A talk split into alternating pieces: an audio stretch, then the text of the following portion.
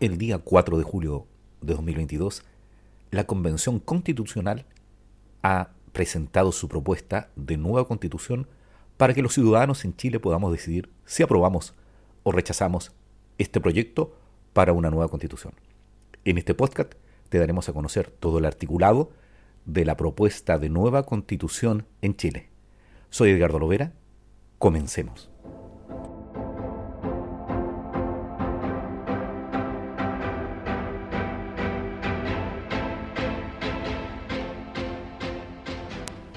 Bienes comunes naturales.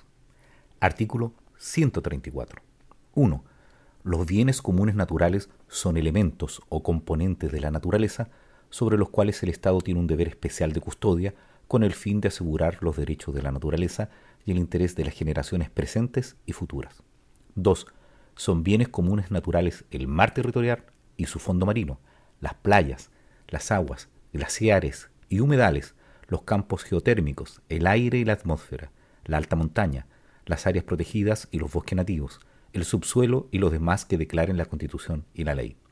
3. Entre estos bienes son inapropiables el agua en todos sus estados, el aire, el mar territorial y las playas, los reconocidos por el derecho internacional y los que la Constitución o las leyes declaren como tales. 4. Tratándose los bienes comunes naturales que sean inapropiables el Estado debe preservarlos, conservarlos y, en su caso, restaurarlos. Debe asimismo administrarlo de forma democrática, solidaria, participativa y equitativa.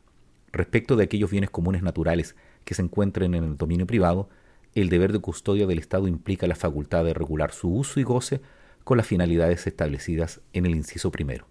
5.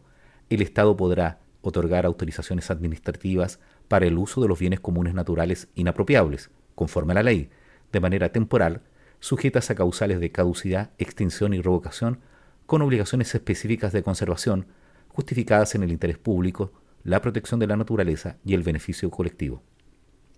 Estas autorizaciones, ya sean individuales o colectivas, no generan derecho de propiedad. 6.